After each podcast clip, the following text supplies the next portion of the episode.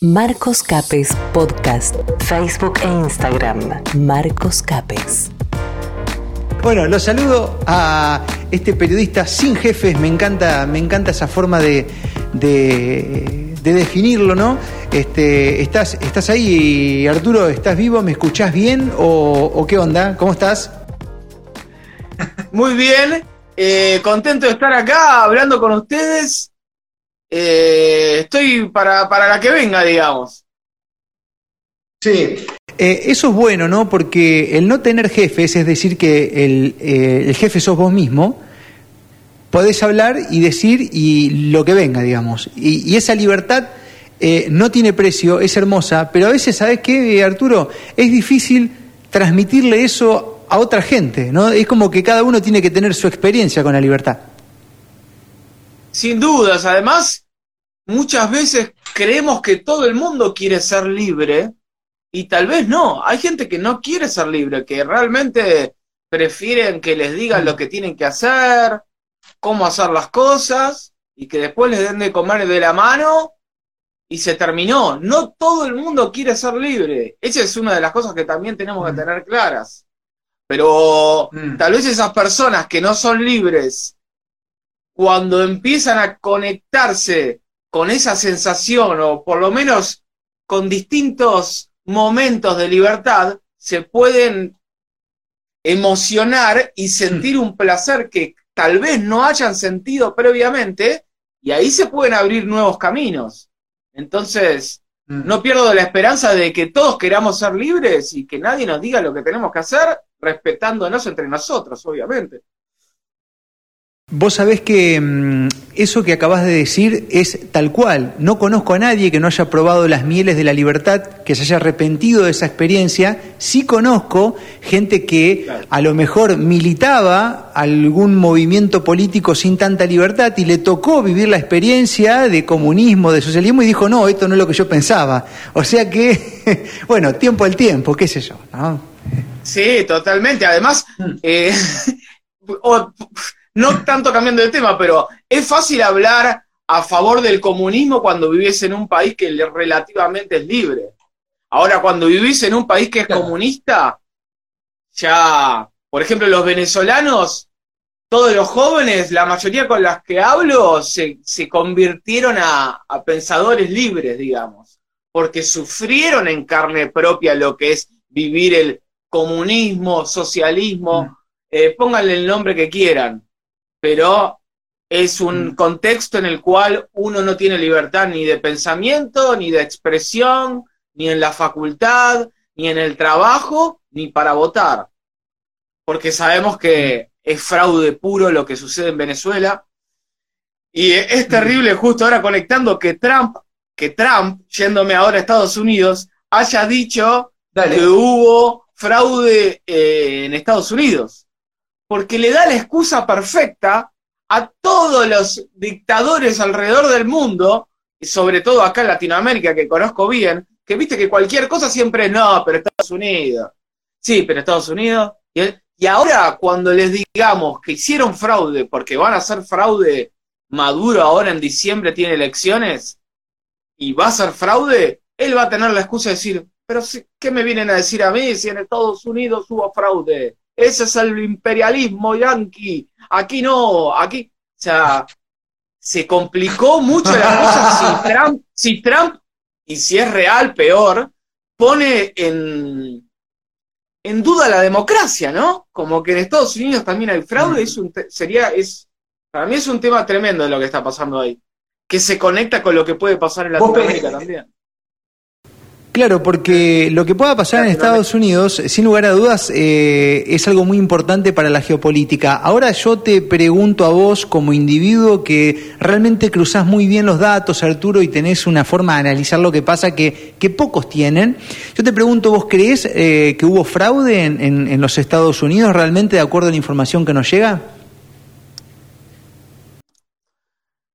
Puede ser de vuelta la pregunta porque se, como que entre, encortó, Marcos. No pude escucharlo. Ah, te, te preguntaba si dentro Por eso me estoy acercando más ahora a la cámara, Ahí fíjate. está.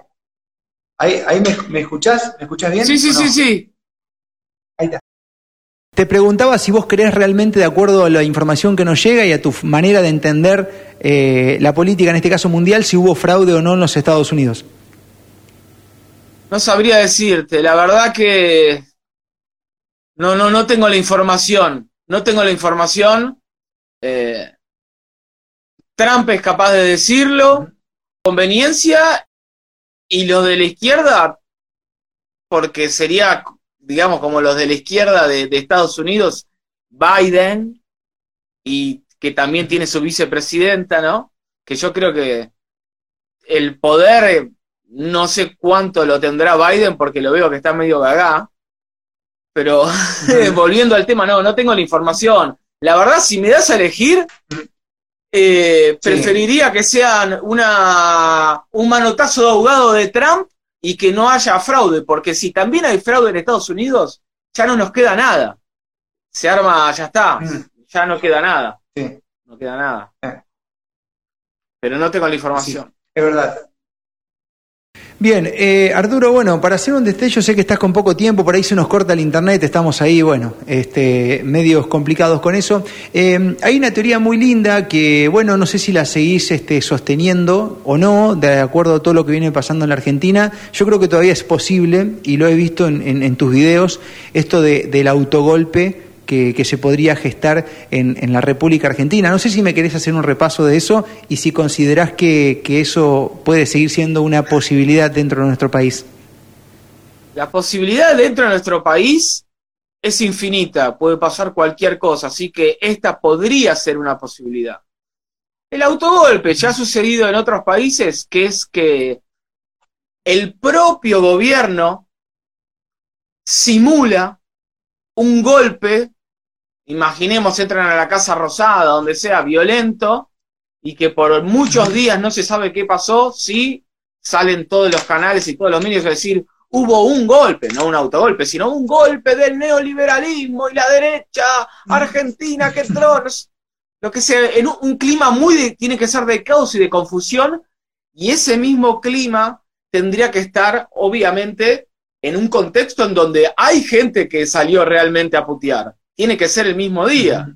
Porque por cómo van las cosas, si empieza a haber encima desabastecimiento a nivel comida, hay muchas posibilidades de que estemos todos gritando, eh, que se vayan todos o lo que sea. Y en ese momento se podría generar algo que sea como un autogolpe, que son los mismos kirchneristas que ya están preparados meterse dentro de la Casa Rosada, generar confusión, para luego volver como, como víctimas triunfantes, mm. pero que sufrieron un golpe, entonces son víctimas y tienen la excusa de dilatar las elecciones y de reforzar el sistema represivo, sea como sea, digamos, no sé, las Fuerzas Armadas o ponerle lo que quiera, la Fuerza Popular del pueblo, porque esto no tiene que volver a suceder. Es tremendo. Mm. Ellos han atacado sobre la democracia, lo que eligió el pueblo. Ah, puede pasar. Puede ah, pasar. Y además uno lo dice, uno lo dice también para que no pase. Como sabés cuál es, porque en los videos que yo hago se dicen que van a intentar.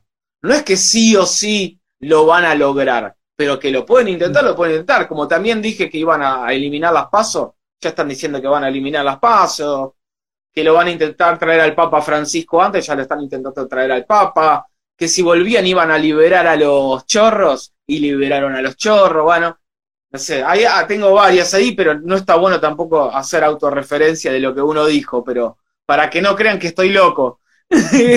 No, no, pero, pero, pero está bien, de hecho, eh, esta charla que estamos teniendo eh, mi intención era hacerla con vos justamente por esa forma de analizar lo que puede llegar a pasar, porque a ver, no es que la estás pifiando, Arturo. En más, yo diría que la venís acertando demasiado bien.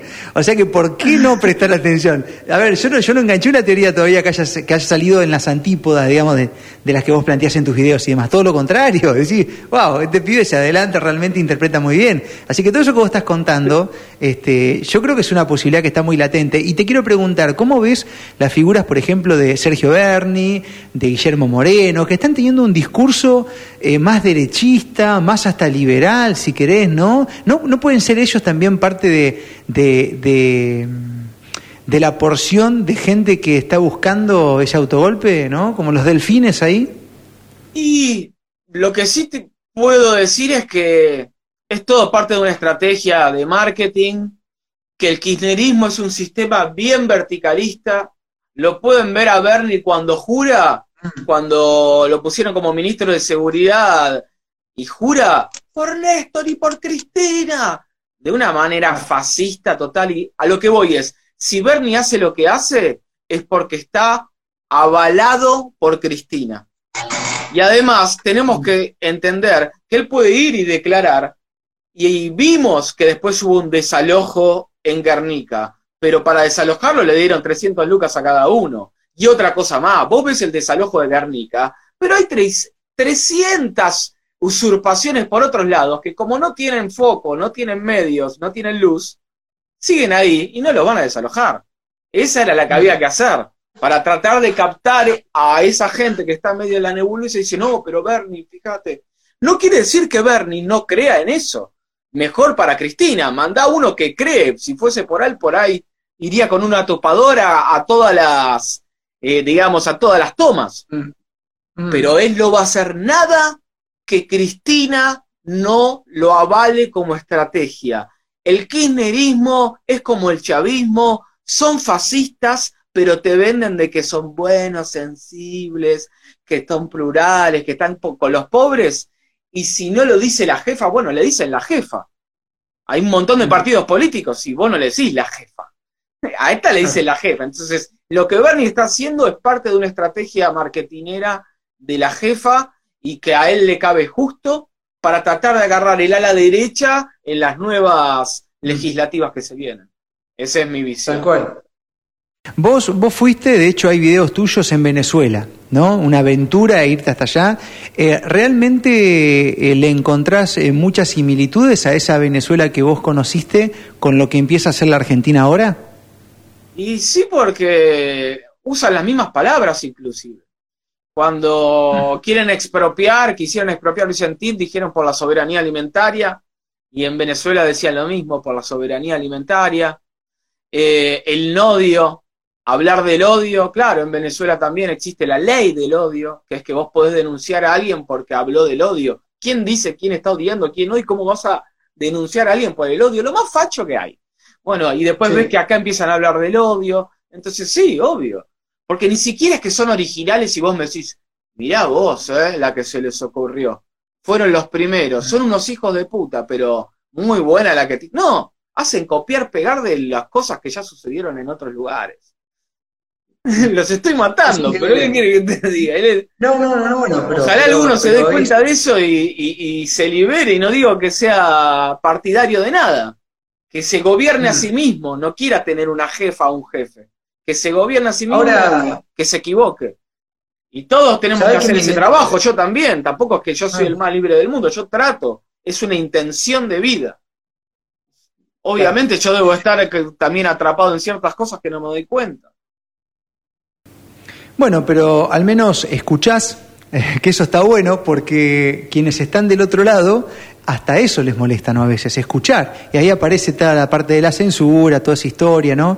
Y creo que hay que ser fuerte también para escuchar, ¿no? Porque a veces escuchar, nos hace replantear muchas ideas nuestras que las tenemos ahí en el fondo y bueno, eso merece un trabajo bastante arduo. Te quería, te quería preguntar, porque la gente está con la mecha muy, pero muy corta, Arturo, por lo menos acá en el interior, yo no sé cómo lo ves vos por allá, acerca de las incongruencias que viene teniendo este gobierno desgastado, hecho bosta, en menos de, de un año. Y claro, empiezan las dudas, ¿no? Yo soy uno de los que creo que no se pueden confundir tanto, de que esto es parte de un plan a lo cual este, están buscando hacer pedazos la moral de la gente, este, subordinarla y quizás quitarle el poder al privado, que es como pasa en Venezuela, que tenés marchas hace unos años de 4 millones de personas y ninguna tiene poder, porque eh, digamos, ¿qué hacen? Más que marchar. No, no, no, hay poder económico, no hay poder real ahí. Este, ¿Vos qué pensás al respecto? Digamos, que tengamos un presidente que se contradice tanto, que dice una cosa, que después te dice otra. ¿Es parte de un plan esto? ¿Es, es el foro de Sao Paulo ahí metido?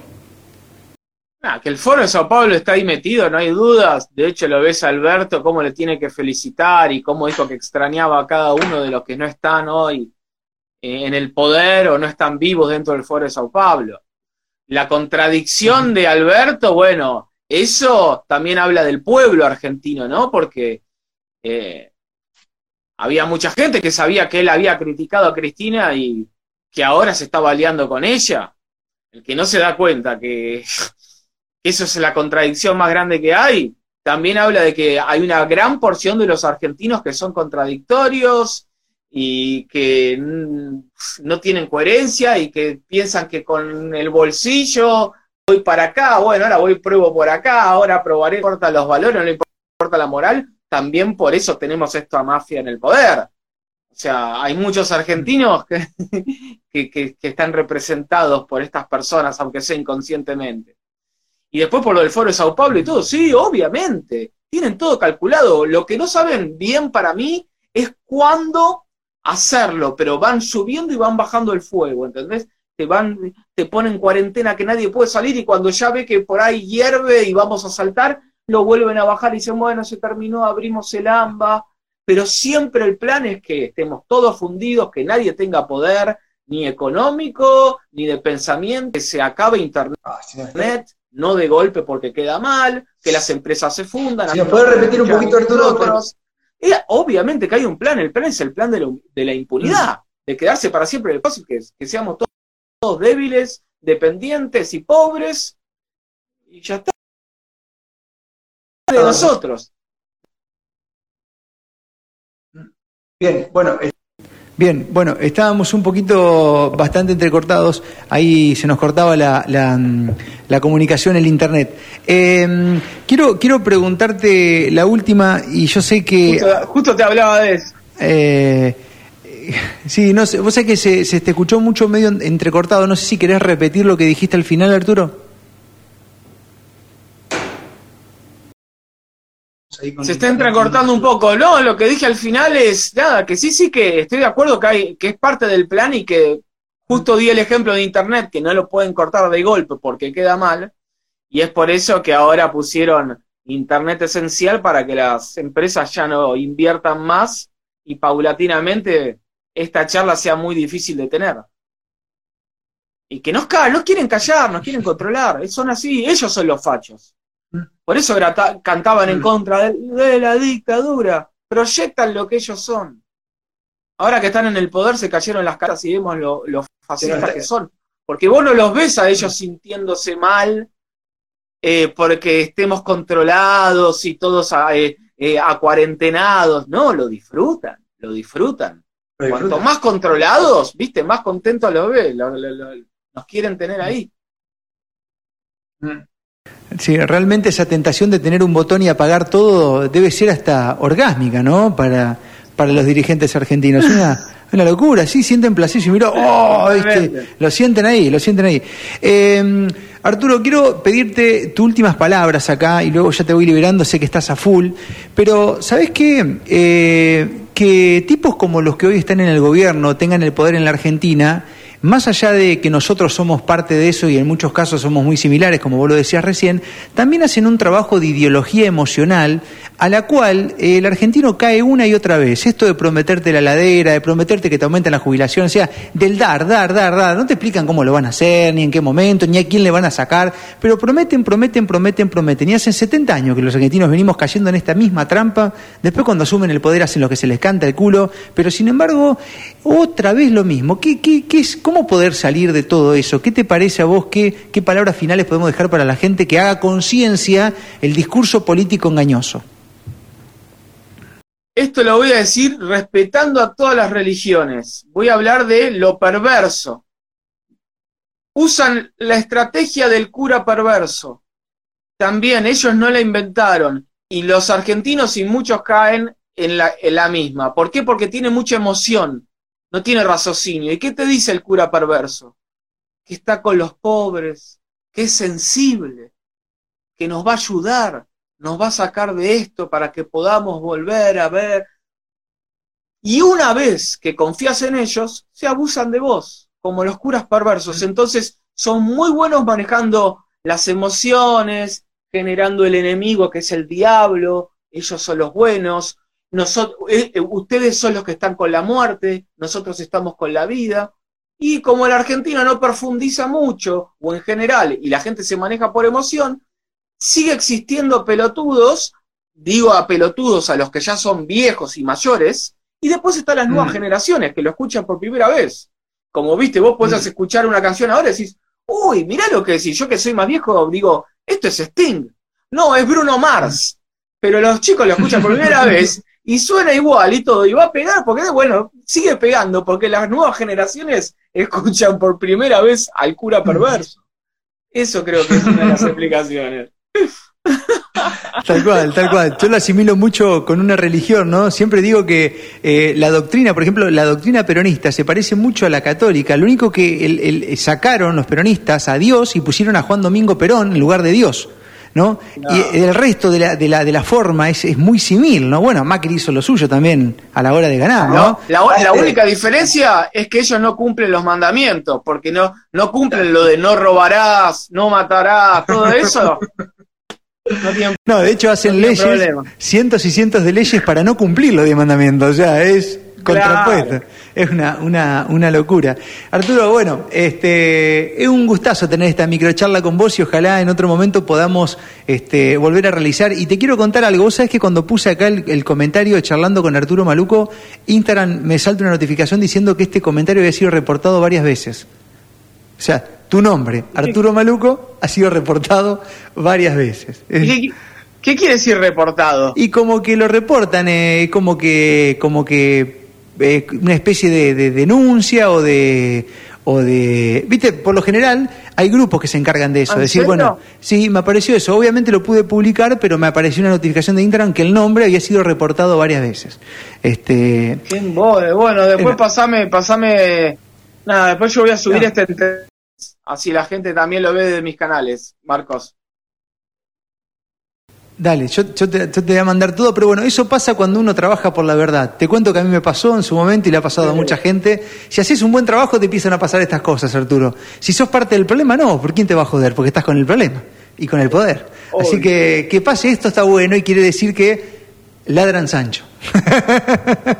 Gracias, Marcos. Después pasame la entrevista, así la subo a mis redes. Dale, va a ser un, un verdadero placer, te agradezco el tiempo y bueno, y a seguir generando contenido y estamos esperando, Arturo, la gente de Esperanza me encargó que te pregunte una cosa, me estoy acordando ahora. Están esperando el video de lo que viste en el día de eh, eh, la mm, ah, el día del peronismo, ¿cómo es? De la Ah, la lealtad peronista. la lealtad peronista, eh, acá la gente de Sí, Esperanza estoy está eso. Ahora lo voy a, lo voy a editar ahora. No Ya quiero- estoy ahí. Lo que, lo que te debe haber encontrado ahí. estuvo bueno, estuvo bueno. Te mando un abrazo, Arturo, muchas Un gracias. abrazo, Marcos. Facebook e Instagram, Marcos Capes.